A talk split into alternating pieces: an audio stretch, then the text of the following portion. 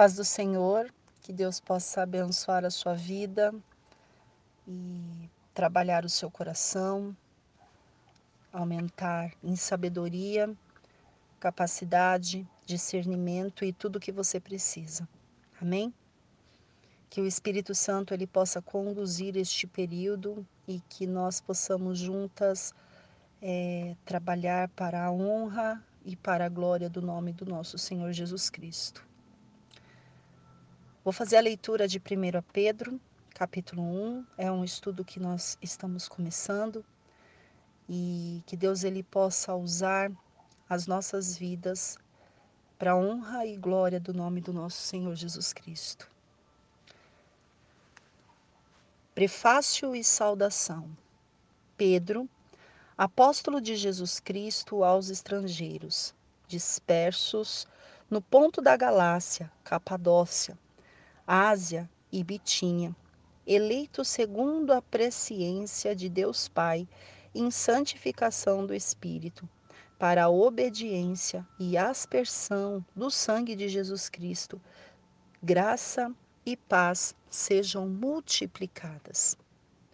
Ação de graças pela esperança da salvação.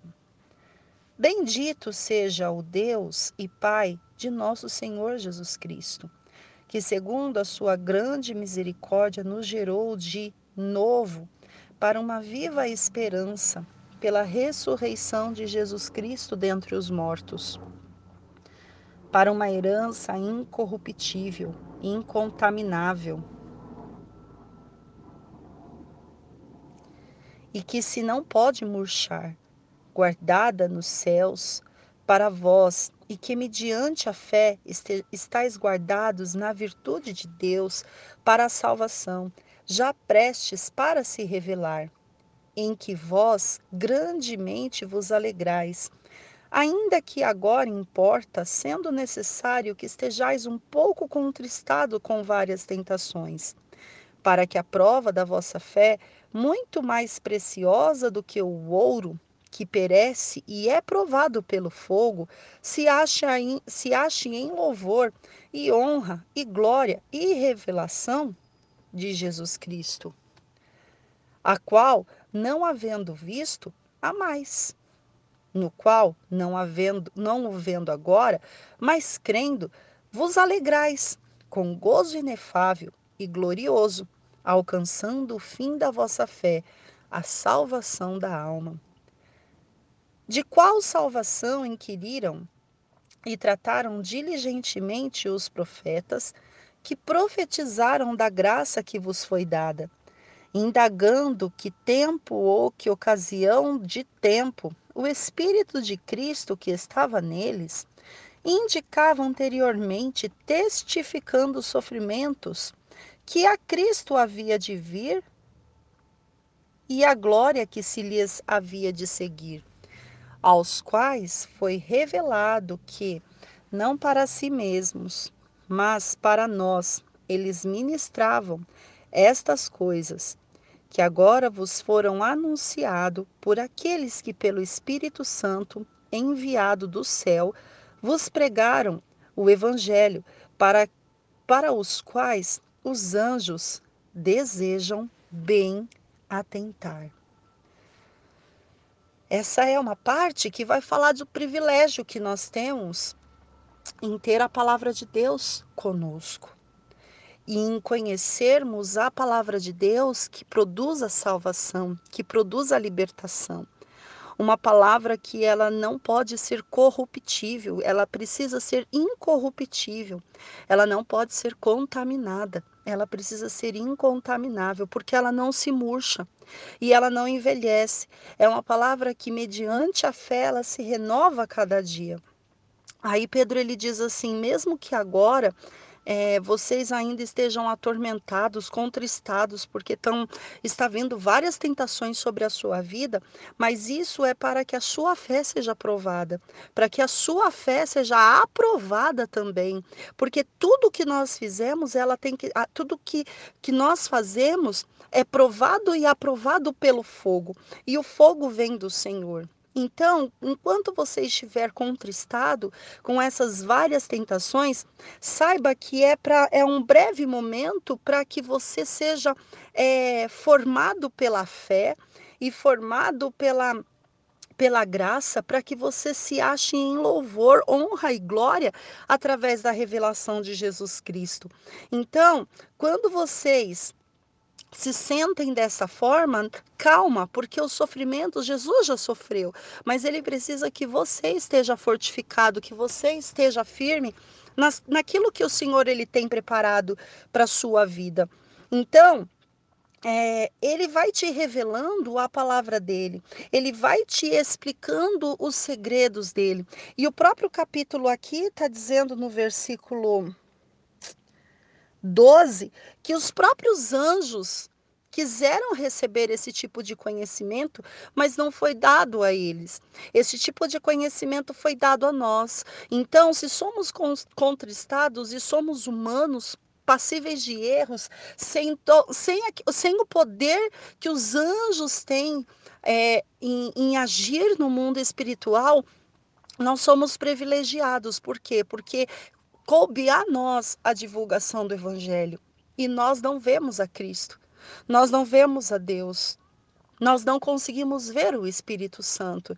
Eles vêm, eles vêm a Deus, eles vêm a Cristo, eles vêm o Espírito Santo, porém não lhe foi dado essa autoridade de evangelizar. E nós que não vemos, foi nos dado esse privilégio de fazer a obra de Deus. Então, que nós possamos ter esse compromisso e essa responsabilidade. Exortação à santidade, versículo 15, 13. Portanto, cingindo o lombo dos vossos entendimentos e sede sóbrios, Esperai inteiramente na graça que vos ofereceu na revelação de Jesus Cristo como filhos obedientes. Não vos conformando com as concupiscências que antes havia em vossa ignorância. Mas como é santo aquele que vos chamou, sede vós também santos. Em vós, em toda a vossa maneira de viver, Porquanto escrito está: sede santos, porque eu sou santo. E se invocais por Pai aquele que, sem acepção de, pessoa, de pessoas, julga segundo a obra de cada um, andai em temor durante o tempo da vossa peregrinação, sabendo que não foi com coisas corruptíveis, como prata e ouro, que fostes resgatados da vossa vã maneira de viver que por tradição recebeste dos vossos pais, mas com o precioso sangue de Jesus Cristo, Cordeiro imaculado e incontaminado, o qual, na verdade, em outro tempo foi conhecido, ainda antes da fundação do mundo, mas manifestado nesses últimos tempos, por amor de vós e por ele credes em Deus, que ressuscitou dos mortos, lhe deu glória para que a vossa fé e esperança estivessem em Deus, purificando a vossa alma na obediência, à verdade, na obediência à verdade. Para o amor fraternal não fingido, amai-vos ardentemente uns aos outros com um coração puro sendo de novo gerados não de semente corruptíveis, mas da palavra, mas da incorruptível, pela palavra de Deus, viva e que permanece para sempre, porque toda carne é como erva. E toda a glória do homem como a flor da, da erva. Secou-se e a erva caiu, a sua flor, mas a palavra do Senhor permanece para sempre. E esta é a palavra que entre vós foi evangelizada. É, essa, essa última parte do texto, ela vai nos conduzir a ter uma vida de separação, de separação para Deus. Porque é isso que significa a palavra santo. A palavra santo significa separado. A palavra santo significa que foi tirado de um lugar e colocado no outro para ser colocado e conduzido somente por Deus. E Deus ele está dizendo assim: aquele que chamou vocês é santo.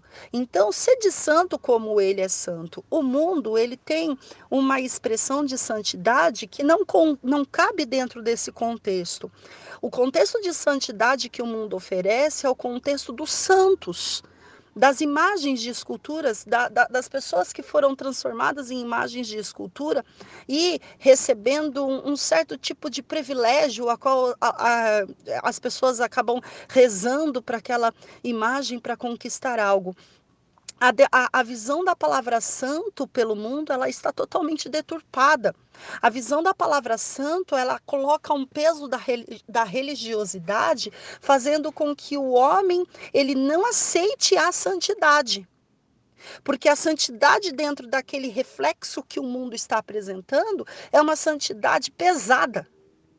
Mas a palavra ela é muito clara: sede santos porque eu sou o santo. E quando nós vamos na raiz da palavra santidade, nós vamos na raiz da, da palavra que significa ser separado. Santo significa ser separado. E quando nós entendemos essa raiz, nós entendemos, então eu preciso ser de fato santo. Porque quando eu sou santo, eu sou separada do que é, do que é corruptível, do que é ilegal, do que é, é situações que vão me, é, me colocar ali nas concupiscências da carne. Então, vou me colocar de volta na desobediência, na ignorância. Então, eu preciso de fato ser santo.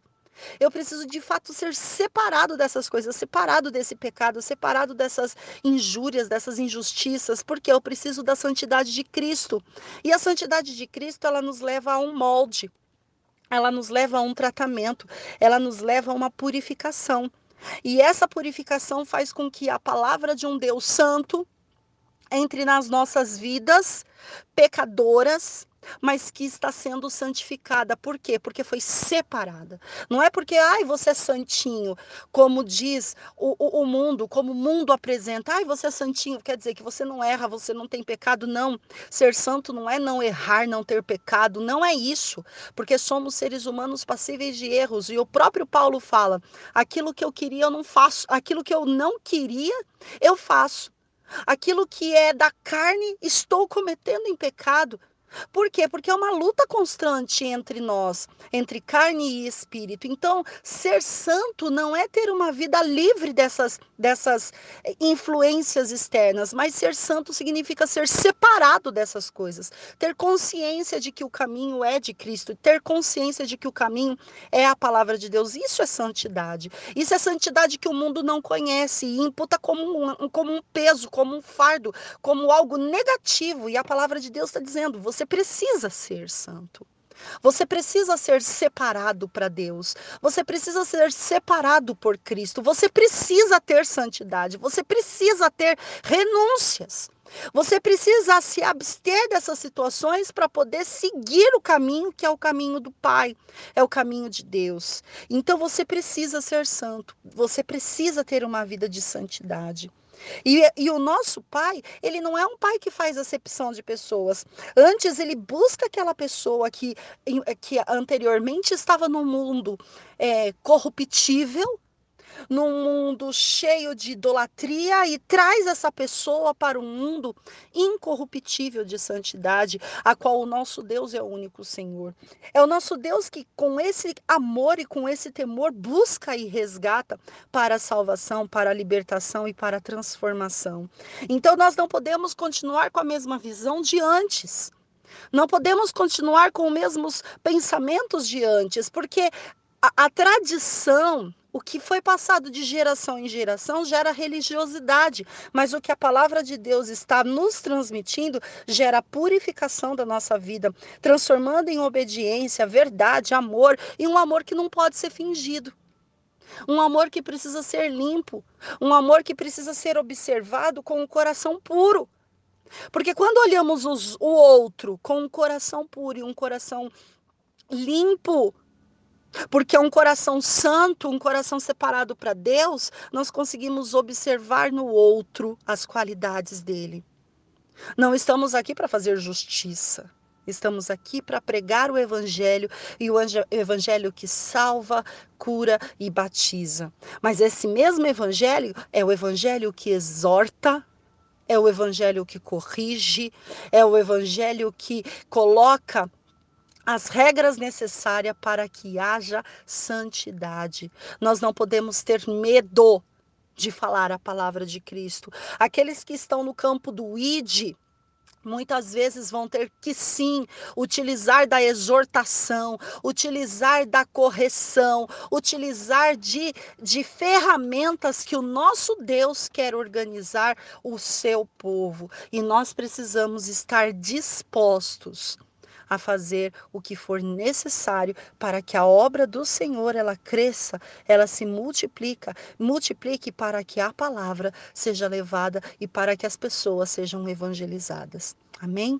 Que Deus abençoe a sua vida e que amanhã você possa ter o pão do céu em 1 Pedro capítulo 2 e que a sua vida, através de você, Deus possa falar ao nosso coração. Amém? Em nome do Senhor Jesus Cristo, que Deus te abençoe. Pai do Senhor, boa tarde. Vou estar lendo 1 Pedro, capítulo 2, a partir do versículo 18 os deveres dos servos cristãos. Vós, servos, sujeitai-vos com todo o temor ao Senhor, não somente ao bom e humano, mas também ao mas também ao maior, ao mal. Porque porque é coisa agradável que alguém, por causa da sua consciência para com Deus, sofra agravos, padecendo injustamente. Porque porque glória será essa se pecando sois sois esbofeteados e sofra, mas se fazendo bem sois afligidos e sofreis. Isso é agradável a Deus, porque para isto sois chamados, pois também Cristo padeceu por nós, deixando nós o exemplo para que sigais as suas pisadas, o qual não cometeu pecado. Na sua boca se achou, não se achou engano, o qual, quando o injuriavam, não injuriava. E quando padecia, não ameaçava, mas entregava-se àquele que julga justamente, levando ele mesmo nossos pecados sobre o madeiro, para que, mortos para os, pecado, os pecados pudéssemos viver. Para a justiça e pelas suas feridas fomos sarados. Porque erreis como ovelhas desgarradas, mas agora tem, mas agora tendes voltado ao pastor e bispo da vossa alma. Amém? Aqui, né, a gente já vê no título falando né? Que é os deveres dos servos cristãos, os nossos deveres. Os nossos deveres é a gente trilhar os caminhos do Senhor, a gente caminhar, né? Como fala na palavra aqui, a gente tem que caminhar aonde ele pisou, onde né, onde ele caminhou, o que ele fez, a gente deve se espelhar no nosso Deus. É os nossos deveres ajudar o nosso próximo, nossos dever estar sempre em santidade com o Senhor, sujeitando ao Senhor, se humilhando diante do Senhor, se abstendo, dizendo não ao mal, dizendo não ao pecado. Porque é agradável ao Senhor a gente, quando a gente sofre por amor a Ele, o Senhor se agrada de nós. Ele vê que a gente está ali padecendo, vê que a gente está ali sofrendo, se humilhando, sendo humilhado, sendo canuli, cana, é, canulia, ai Jesus, sendo né, ali afrontado, mas é por amor dele. Né? E ele se agrada de nós. É, e o Senhor vê né, que foi injustamente, e o Senhor vê que a gente não mereceu, e Ele sabe a cada hora, a cada instante que a gente está ali junto nele, a Ele, com o coração quebrantado, coração voltado, e no momento certo Ele julgará. Porque no 20 fala assim, porque a glória será essa, se padecendo, pois esbofeteado e sofreis, mas se fazendo bem sois afligidos e sofreis, isso é agradável a Deus, né? Porque foi por amor de Deus, por amor ao nome do Senhor que a gente tem passado muitas das vezes é, por coisas que a gente nunca imaginou que a gente ia passar, mas por amor do Senhor vale a pena. Vale a pena a gente evangelizar, ouvir um não, ouvir uma cara feia, mas a gente sempre está, tem que estar ali persistindo com a mesma fé, com a mesma esperança. Porque para isso foi chamados, pois Cristo também padeceu por nós, deixando para deixando o exemplo para que sigais as suas pisadas. Tá vendo? O Senhor também padeceu, o Senhor também sofreu, o Senhor foi cuspido no rosto. O Senhor falaram para ele: quem é esse, né, que está falando aí? Não sabe nem o que diz, é um louco, é um lunático, quem é esse? O Senhor foi acusado ali de blasfemar até contra o nome do próprio Deus, né? Não sabendo eles que ele era o nosso Deus, o qual não cometeu pecado, e nem na sua boca se achou engano, o qual, quando injuriavam, não injuriava, e quando padecia, não ameaçava, mas entrava-se aquele que julga justamente. Mas entregava-se aquele que julga justamente. O Senhor foi injuriado, o Senhor passou por muitas coisas e ele ali se pôs firmes. E o que ele fez? Entregou nas mãos de Deus, porque nós sabemos que até no último instante o Senhor pediu misericórdia pelos homens que fizeram aquilo com ele, que o crucificaram. Ele falou: Senhor, perdoa, pois eles não sabem o que fazem. O Senhor, até no, no momento da morte de cruz, ele perdeu misericórdia, ele perdeu graça pelo povo, pela humanidade, levando ele mesmo em seu corpo os nossos pecados sobre madeiro, para que, mortos para os pecados, pudessem nos viver para a justiça, e pelas suas feridas nós fomos sarados. Pelas feridas do nosso Mestre é que nós fomos sarados, que nós fomos salvos, que nós fomos libertos. E não vamos deixar isso ser em vão.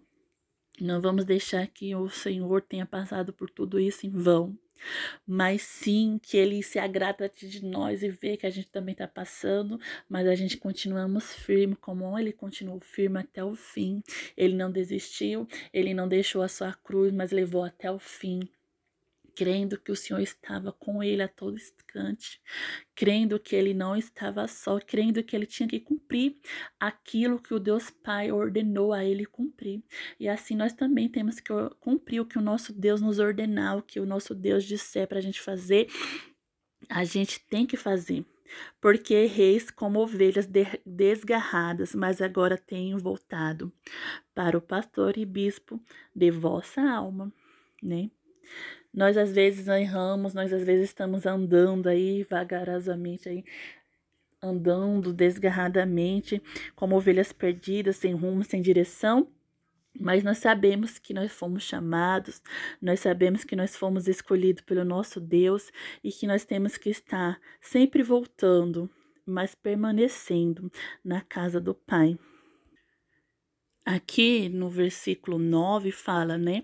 Mas vós, a geração eleita e sacerdócio real, a nação santa, o povo adquirido, para que anuncieis as virtudes daqueles que vos chamou das trevas para a sua maravilhosa luz. Nós somos geração eleita, nós somos sacerdotes, nós somos sacerdote real, nação santa, povo adquirido.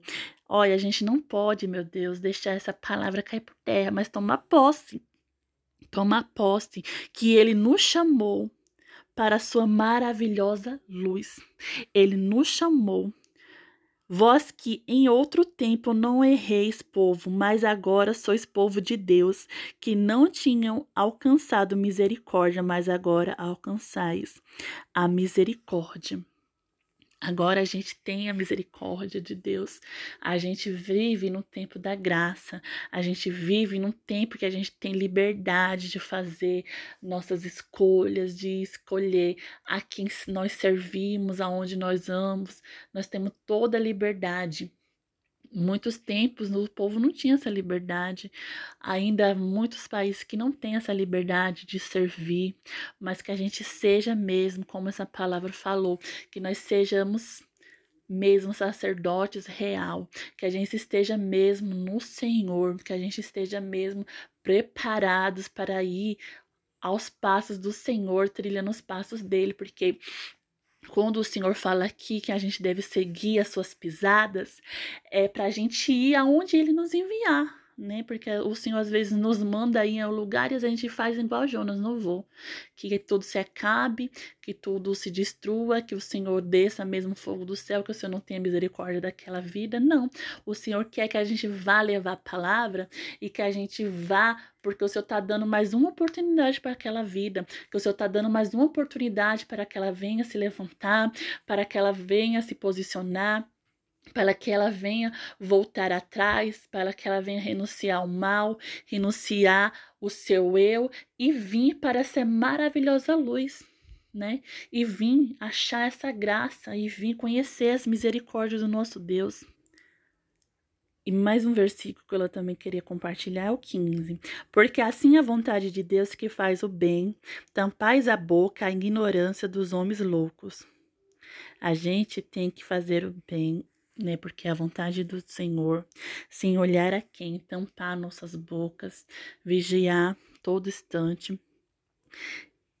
E porque é a ignorância dos homens loucos, homens tolos, né? Não sabe muitas das vezes o que estão fazendo, os que estão falando, mas o Senhor fala, né, que a vontade de Deus é que a gente faça o bem, sem olhar a quem, que a gente tenha misericórdia do nosso próximo, do nosso semelhante, não só aquele que está ali do nosso lado naquele momento, mas que a gente vai além, que a gente vá nas ruas, que a gente vá nas casas, nos lares, que a gente vá visitar os hospitais, que a gente vá visitar os presídios, que tem, quem tem vontade, peça para Deus dar uma condição, quem tem vontade, peça que Deus renove suas forças, tire o medo se tiver medo, mas busque do Senhor, em nome de Jesus.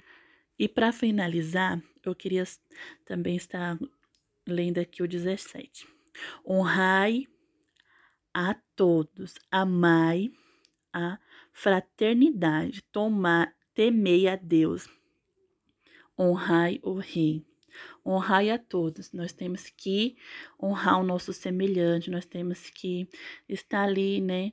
É, não desejando mal, não querendo o mal do nosso próximo, mas honrar, é, amando, né? Fraternidade, fraternidade. Temei a Deus, nós temos que temer a nosso Deus. Nós temos que estar sempre com Ele, temendo e temendo também, temendo e temendo, né? Temos que ter esse temor dentro de nós, temos que ter esse cuidado de sempre estar junto com o nosso Deus, sempre estar guiando, é, indo aonde Ele nos guiar, indo onde Ele nos mandar. E que fique para você essa palavra nesse dia, em nome de Jesus, que Deus tenha falado no seu coração, que o Senhor possa te abençoar que a gente seja mesmo esse sacerdócio real, que a gente venha mesmo seguir os passos de Deus, seguir os passos de Jesus, porque não foi em vão, creio que não foi em vão o Senhor ter subido naquele madeiro, ter suas mãos cravadas, seus pés ali cravados ali, né, ter usado aquela coroa ali de espinho, sofrido tanto, é aquela lança que o traspassou ele, não tenha sido em vão cada lágrima que o Senhor derramou, mas que tenha sido sim, que tenha sido sim válido cada lágrima que ele derramou pelas nossas vidas. E que a gente venha saber agradecer ele fazendo bem, é, indo aonde Ele nos enviar, levando a palavra, honrando o nosso próximo, adorando o nosso Deus, exaltando o nome do nosso Deus, agradecendo a Ele por tudo, agradecendo as vidas que Eles colocam no nosso caminho. Em nome de Jesus, Deus abençoe. Amém? Paz do Senhor, boa noite. Que Deus possa abençoar a nossa noite, que Deus possa dar descanso na nossa madrugada, que possamos ter um excelente final de semana. Hoje é sexta-feira, amanhã sábado, depois domingo, que Deus ele possa preencher as nossas vidas e nos fortificar a cada dia. Em nome do Senhor Jesus Cristo. Hoje debaixo da direção do Espírito Santo e só ele pode dirigir, porque existem alguns assuntos que, se não for ele a falar, nós não conseguiríamos expressar ou manter qualquer tipo de, de inteligência para ministrar.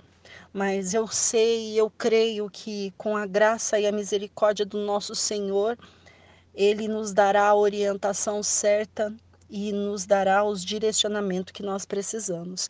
A minha oração é para que o Espírito Santo toma conta, invada e faça o que tem que ser feito, não o que nós queremos e que possamos ter sabedoria para tomar as decisões corretas e ministrar a palavra de Deus da melhor forma possível com responsabilidade.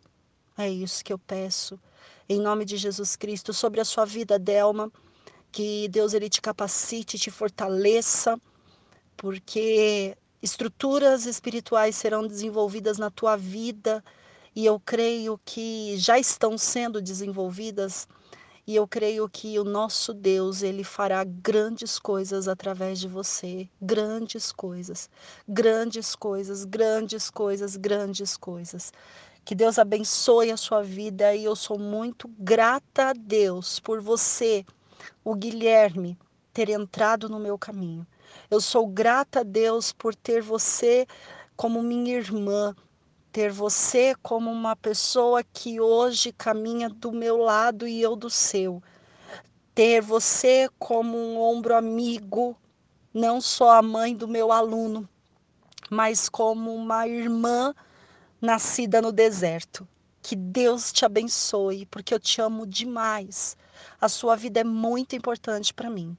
E que Deus ele seja com você em tudo que você fizer. Amém? E o Guilherme, ele é a minha joia preciosa que Deus deu para mim através da sua vida. E eu creio que Deus ele vai fazer grandes coisas na vida do Guilherme e será um menino para honra e glória do nome do nosso Deus com um potencial diferenciado em tudo que ele fizer. Eu creio nas promessas de Deus sobre a vida dele, sobre a vida do seu esposo, que Deus ele invada aquele coração e faça um renovo, uma transformação e que ele junto com você ministre no altar do Senhor para contar quão grande e maravilhoso é o Senhor e o que ele fez pela vida da sua família e por isso vocês estão alegres. Que Deus ele possa multiplicar isso na casa de vocês em nome do Senhor Jesus Cristo. Essa é minha oração. Amém? Os deveres da mulher, das mulheres e dos maridos cristãos. Primeiro a Pedro, capítulo 3. Meu nome é Alessandra de Souza. Semelhantemente, vós, mulheres, sede sujeitas aos vossos próprios maridos. Aos maridos, não, né? Volta tudo de novo o texto, que é um marido só, por favor. É, semelhantemente, vós, mulheres, Aí ele está falando com a gama de mulheres. Sede sujeitas ao vosso próprio marido, para que também, se algum não obedece à palavra pelo procedimento da sua mulher, seja ganho sem palavras. Considerando a vossa vida casta em temor, o enfeite delas não seja o exterior no frisado dos cabelos, no uso de joias, de ouro, na compostura de vestes. Mas o homem encoberto no coração, no incorruptível trajo de um espírito manso, quieto, que é precioso diante de Deus, porque assim se adornavam também antigamente as santas mulheres que esperavam em Deus e estavam sujeitas aos seus próprios mari ao seu próprio marido. Como Sara obedecia a Abraão, chamando-lhe Senhor, da qual vós sois filhas, fazendo bem e não temendo nenhum espanto, Igualmente vós, maridos, coabitai com ela, com entendimento, dando honra à mulher, como vaso mais fraco, como sendo vós os seus coerdeiros da graça, da vida, para que não sejam impedidas as vossas orações. Essa primeira parte do texto, a qual Pedro ele está nos ensinando sobre é, o comportamento da mulher e do homem dentro de um casamento. E quando nós falamos hoje de estar sujeita ao seu marido, é, o mundo hoje ele nos apresenta uma sujeição como sendo algo pejorativo, como sendo algo ruim, como sendo uma submissão de, de autoridade abusiva. E não é isso. Sujeitai ao marido dentro da palavra de Deus. Olha só, como que uma mulher pode, sem palavras, ganhar o seu esposo? Através do seu comportamento, através da sua vista, vida casta em temor, ou seja, através de uma reverência que ela tem a Deus. Quando a, a mulher ela reverencia a Deus, ela já está se sujeitando ao seu esposo, ela já está colocando a honra sobre a vida dele, ela já está fazendo isso sobre a vida dele. O mundo acha que sujeitar ao marido, ser submissa ao marido, é o marido chegar, mandar, ordenar e a mulher abaixar a cabeça e fazer exatamente as coisas que ele está ordenando. E não é assim. Tanto não é assim que o próprio Pedro ele vai falar qual é o compromisso do homem com a mulher. E o compromisso do homem com a mulher é que ele coabite com ela com entendimento.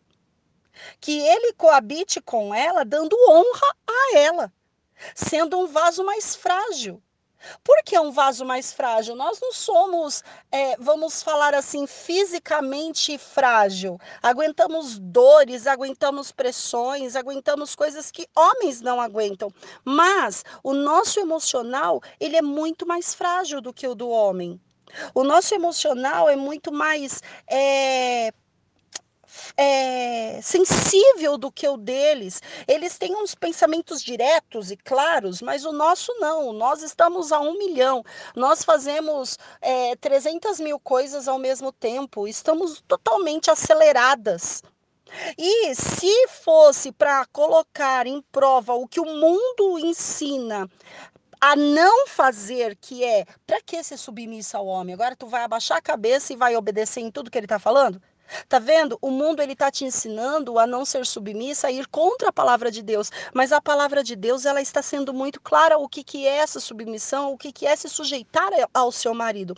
É dar honra a ele, é entender que ele é aquele a qual Deus vai falar, é aquele que Deus vai ministrar através da sua casa, é aquele que Deus ele vai fortalecer, é aquele que é comparado como Cristo, cabeça da igreja, é aquele que vai tomar direciona direcionamentos para em prol da sua família, mas isso não significa que você e eu, mulher, estamos de fora das, das orientações e das organizações. Sabe por quê? Porque aí volta de novo lá no início do versículo. Tem, tem maridos que são insensatos. Tem maridos que não são tementes a Deus. Tem maridos incrédulos. E se eles são incrédulos e você não se submete a Deus e se submete a ele, você está pecando. Então é por isso que as mulheres elas conseguem com sabedoria conquistar o seu marido através de uma vida casta com temor a quem? Com temor a Deus. Porque quando você começa a se reverenciar para Deus, que é o seu o seu, é, o seu pai, que é aquele que cuida de você, que é aquele que zela pela sua vida, se você se reverenciar a ele, você está sendo reverente ao seu marido e sendo submissa a ele. Então não tem como o mundo falar não seja submissa, porque a visão de submissão do mundo é uma versão totalmente equivocada. Nós mulheres temos que ser submissos ao nossos marido, ao nosso marido. Esse nosso está difícil, né? Ao nosso marido temos que ser submissas sim. Por quê? Porque uma mulher que é submissa ao marido e o marido ele é cristão, esse marido vai coabitar com ela com entendimento. Ele vai coabitar com ela entendendo que ela é mais frágil. Ele vai co coabitar com ela entendendo que é ele que vai protegê-la. Porque os dois estão ligados no mesmo espírito. Ah, mas o meu marido ele não está agindo assim comigo. Então se ele não age assim com você, você cai de volta lá no início do versículo. Se submeta a Deus, faça para ele, porque o seu marido vai ser ganho com a sua sabedoria, com o seu comportamento, com a sua prudência, ele vai enxergar Jesus através da sua vida. Ou seja, Está tudo dentro da mesma palavra. Por quê? Porque quando você se submete a Deus, é impossível seu marido te agredir. Ah, mas ele está me agredindo. Então se posicione com Deus. Porque Deus ele te mostra os, as direções e os limites. Então a nossa vida, ela, ela precisa estar pautada no altar de Deus. Um marido incrédulo, um marido insubmisso, um marido tolo, um marido ímpio, nós nos dirigimos a Deus. Um marido correto, um marido que se submete a Deus, um marido que se submete ao altar do Senhor, que tem um compromisso com o reino, ele de fato vai ser submisso a você. Submisso não. Ele de fato vai coabitar com você com entendimento. Você submete-se a ele e ele coabita com você em entendimento, sabendo que os dois vão crescer juntos, cada qual na sua oferta a Deus, oferta suave e agradável. Exatamente isso que o nosso Deus ele tem para fazer para as nossas vidas. Então não tem como nós falarmos assim, ah, mas é, meu marido não é cristão, então eu não vou fazer tal coisa. Não, porque o capítulo ele está sendo muito claro, o capítulo 3, no verso no verso 1. É, se algum não obedece à palavra pelo procedimento da sua mulher, seja ganho sem palavras. Pelo procedimento da sua mulher. Então não tem como fugir. Pedro aqui nesta palavra, ele não deixou brechas para nós mulheres entregarmos o barco e falar não tem jeito. Ou para que esses homens entreguem o barco e falem não tem jeito, porque se o marido, ele tem uma esposa incrédula e ele é um homem de Deus, um homem santo de Deus, a vida dele de comportamento, de forma de trato com essa mulher faz com que essa mulher também seja ganha para Cristo. Então, Pedro, ele não deixa brechas no relacionamento familiar o amor fraternal, a paciência na aflição, segundo o exemplo de Cristo. Versículo 8. Tópico seguinte. E finalmente sede todos num mesmo sentimento, compassível, amando os irmãos entranhavelmente, misericordiosos e afáveis, não dando mal por mal ou injúria por injúria, Antes, pelo contrário, bem dizendo, sabendo que para isto foste chamados, para que por herança alcanceis a bênção. Porque quem quer amar a vida e ver os dias bons, refreia a sua língua do mal, e os seus lábios não falem de engano. Aparta-se do mal e faça o bem, busque a e siga em paz. E pa busque a paz e siga. Porque os olhos do Senhor estão sobre os justos e os seus ouvidos atentos às suas orações, mas o rosto do Senhor é contra os que fazem males. E qual é aquele que vos fará mal, se for zelosos do bem? Mas também, se padecerdes por amor de justiça, sois bem-aventurados. Antes, santificai a Cristo como Senhor em vosso coração, e estáis sempre preparados para responder com mansidão e temor a qualquer que vos pedir a razão da esperança que há em vós, tendo uma boa consciência para que naquilo em que falam mal de vós, como de malfeitores, fiquem confundidos que blasfemam do vosso bom procedimento em Cristo, porque melhor é que Padeçais fazendo o bem, se a vontade de Deus assim o quer, do que fazendo o mal. Porque também Cristo padeceu uma vez pelo pecado, pelos pecados, o justo pelos injustos, para levar-nos a Deus, mortificando a verdade mortificando na verdade na carne, mas vivificado pelo Espírito, no qual também foi e pregou aos espíritos em prisão, os quais em outro tempo foram rebeldes, quando a longanimidade de Deus esperava nos dias de Noé, enquanto se preparava a arca, na qual poucas, isto é, oito, almas se salvaram pela água, que também com uma verdadeira figura agora vos salva.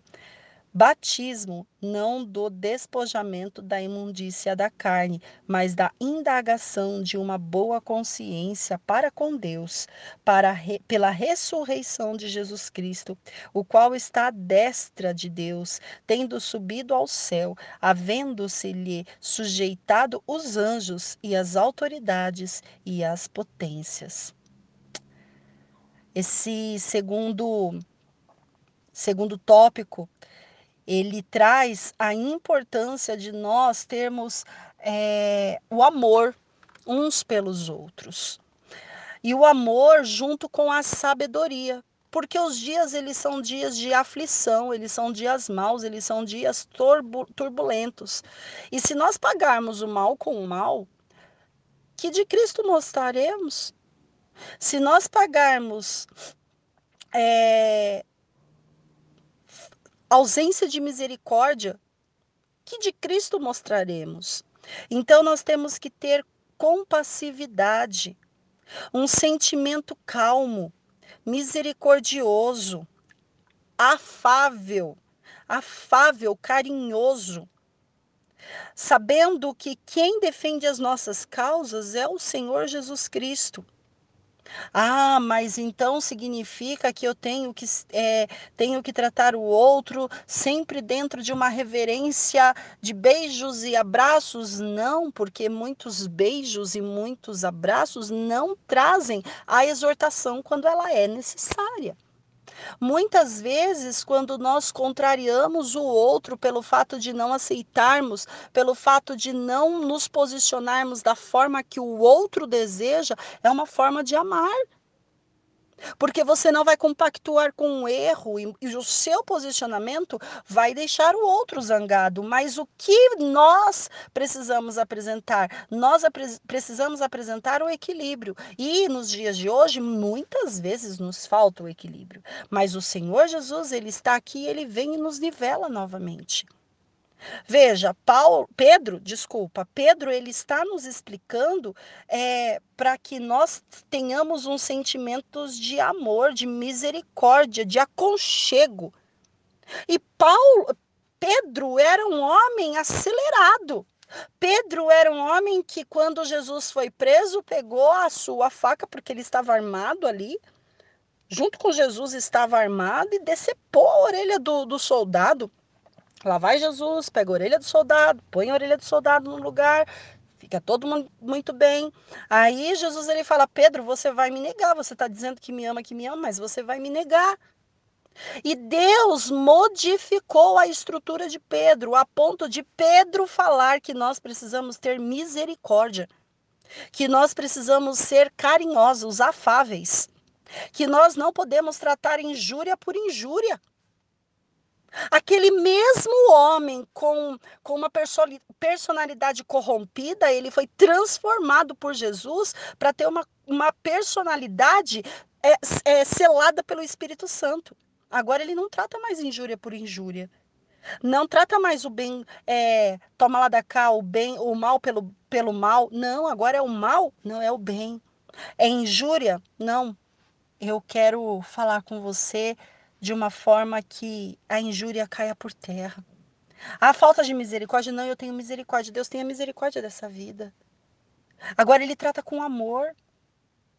Agora ele guarda a sua língua de falar o mal. Ele guarda a sua língua. O, o Pedro era aquele que sempre estava falando. E agora ele está dizendo assim: olha, porque quem quer amar a vida e ver os dias bons, refreia a sua língua do mal. E os seus lábios não falem de engano. Aparte-se do mal e faça o bem. Busque a paz e siga. Esse é o mesmo Pedro. Esse é o mesmo Pedro que andou sobre as águas, que negou Jesus, que estava nu na praia quando, quando Jesus voltou pela terceira vez. Esse é o mesmo Pedro. Esse é o mesmo Pedro que cortou a orelha do, do, do, do soldado. Esse é o mesmo Pedro. Esse é o mesmo Pedro que ficou de. Hum, e esse daí, que era o João? Hum, é o mesmo Pedro. E Deus transformou a vida dele. Quem dera a nossa. Quem dirá a nossa? Ele nos transforma também. Ele nos amolda do jeito que ele quer, da forma que ele quer, com o lapidar que ele deseja. E ele está nos instruindo. Busque a paz, siga. Foi difícil para Pedro, foi muito difícil, mas ele conseguiu. E tanto que conseguiu que escreveu. E ele fala assim: olha, a qual é aquele que vos fará. E qual é aquele que vos fará mal se você for zeloso do bem? Quando você é zeloso do bem, quem é que se levanta para fazer o mal? Ah, mas tem alguns que se levantam sim, é que você não está na minha pele, viu? Tem alguns que eu estou fazendo bem e está fazendo mal. Aí, olha, ele já vai logo embaixo e responde. Porque ele fez uma pergunta, né? Aí ele já vai embaixo e já responde. Mas se você está padecendo por amor da justiça, então se considere um bem-aventurado. E não temais com medo deles, nem vos turbeis. Antes santificai a Cristo como Senhor em vosso coração e estáis sempre preparados para responder com mansidão aquele que te afronta. Vão te afrontar? Vão. Então, esteja preparado. E se você está sofrendo por causa do amor da justiça, por causa do amor de fazer o bem, calma, relaxa. Porque Deus ele tem a medida certa. E ele no tempo certo ele trabalha e ele coloca as coisas no lugar. Então, tendo uma boa consciência naquilo, que, naquilo em que falam mal de vós, como de malfeitores, fiquem confundidos os que blasfemam de vosso bom procedimento em Cristo. Então, todos aqueles que falaram mal, todos aqueles que caluniaram, todos aqueles que botaram com a língua nos dentes, eles vão ter que ficar, poxa vida, agora eu estou confundido, porque eu falei mal, mas olha só o que, que é de verdade. Então, quem faz a justificação é Cristo, sempre é Cristo. Portanto, o nosso procedimento ele precisa ser bom, porque o nosso procedimento sendo bom, a consciência daquilo que daqueles que falam mal vai ficar baratinada. E vai falar assim: "Caramba, eu falei mal, mas olha o que na verdade era então, que Deus ele possa entrar neste dia, falar ao nosso coração. Claro que tem muito estudo aqui para ser feito no, no livro de 1 Pedro, capítulo 3, mas por hoje, creio que é o suficiente de Deus para as nossas vidas e nós vamos buscar buscar mais conhecimento, porque Deus ele tem muito a nos revelar e falar ao nosso coração. Que Deus possa abençoar a sua vida em nome do Senhor Jesus Cristo, a todos os que estão ouvindo este áudio também, é, não é, no tempo da gravação, mas no tempo da distribuição deste áudio. É, hoje nós estamos em é, setembro, Agora vai lá saber o dia que hoje é de setembro, dia 4 de setembro. Hoje é 4 de setembro de 2020. Então, é, eu não sei o dia que você vai estar recebendo esse áudio para você poder acompanhar, aprender um pouco mais, mas que neste tempo que você está ouvindo, que você está recebendo, seja ele qual tempo for, que Deus ele possa fazer da sua vida grandes obras, assim como ele tem feito na minha vida e na vida da minha irmã Maria Delma, e que Deus ele venha fazer na sua vida também, porque Deus ele é um Deus que cumpre propósitos e milagres nas nossas vidas. Amém? Que Deus ele possa te abençoar, ficar contigo e estar contigo em todos os dias da sua vida. Deus te abençoe. Vai para cima. Não, não tá. Ah, tá. Então, você vai pegar, você vai apresentar a pessoa a Deus. Você vai mostrar, você vai apresentar essa pessoa a Deus, vai orar e vai falar: Senhor, tá aqui essa pessoa. Eu sou fraca. Senhor, os meus joelhos são vacilantes. Eu sou pecadora mas eu quero ver a glória de Deus na vida dessa pessoa. Senhor, ela está, ela é escolhida do Senhor, ela, ela, Senhor Jesus, é aquela que o Senhor diz na tua palavra, para que ela, que ela é das suas, que não vai se perder, se for, Senhor, eu quero que o Senhor, Deus, visite a casa dela, se ela tem família, visite a família, marido, filho, que o Senhor, meu Pai, eu te apresento a vida dessa pessoa. Senhor, eu não tenho condições de guerrear essa guerra agora. Eu não tenho, porque, Senhor, eu sou falha, eu tenho questões a ser resolvidas. Eu não tenho condições. Mas eu sei, Deus, que tu tens, então quero te apresentar a vida dessa pessoa. E se tu quiseres, Senhor, o Senhor pode me usar, me mostra o que eu devo fazer para que essa pessoa tenha a glória do Senhor na vida dela, segundo a tua palavra, segundo a tua ordenança, para que eu possa ver também, Senhor Jesus, na minha vida o seu agir. Foi um pouquinho mais, mas não sai. Igualzinho não, Não sai. sai. eu- eu vou começar a gravar